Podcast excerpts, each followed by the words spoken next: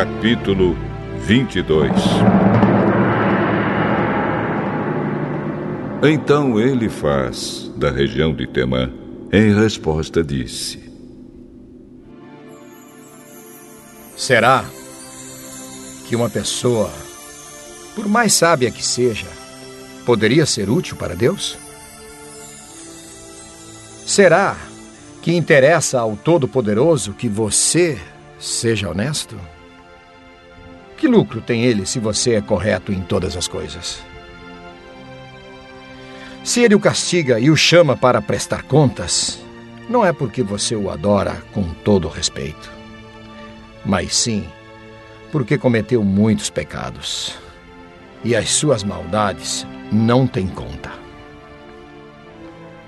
Como garantia de um pequeno empréstimo, você ficava com as roupas dos seus patrícios e assim os deixava nus. Você não dava água para as pessoas cansadas, nem comida aos que tinham fome. Você usou a sua posição e o seu poder para se tornar o dono da terra.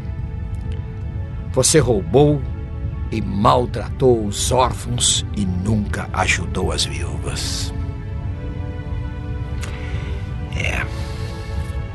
Por isso, agora você está cercado de perigos. E de repente, o medo toma conta de você. A escuridão é tanta que você não enxerga nada. E uma enchente o arrasta.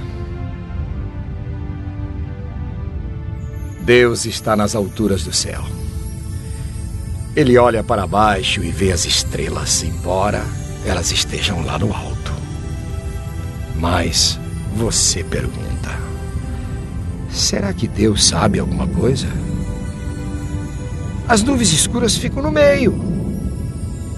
Como é que ele pode nos julgar? Jó, você acha que as grossas nuvens não deixam que Deus nos veja quando Ele está passeando pelo céu? Será que você quer andar nos caminhos que os maus têm seguido desde os tempos antigos?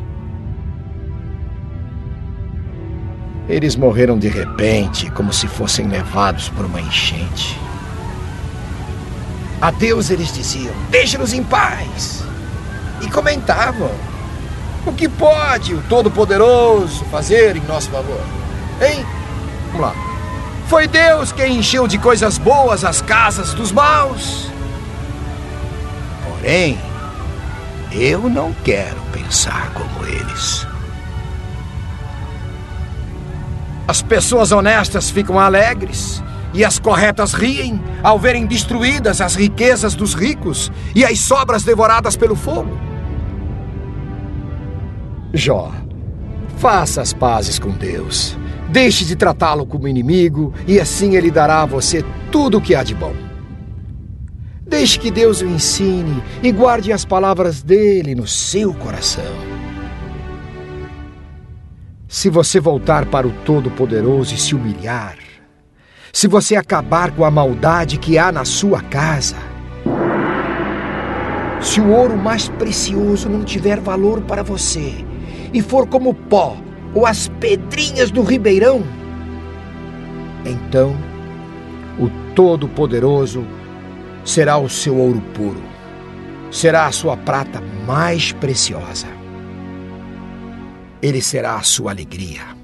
E você poderá olhar para Ele com confiança.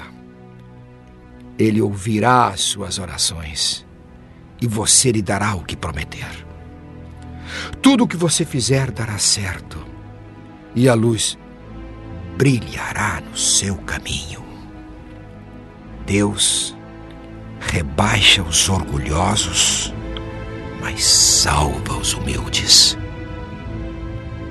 Ele o salvará se você for inocente, se for correto em tudo o que fizer.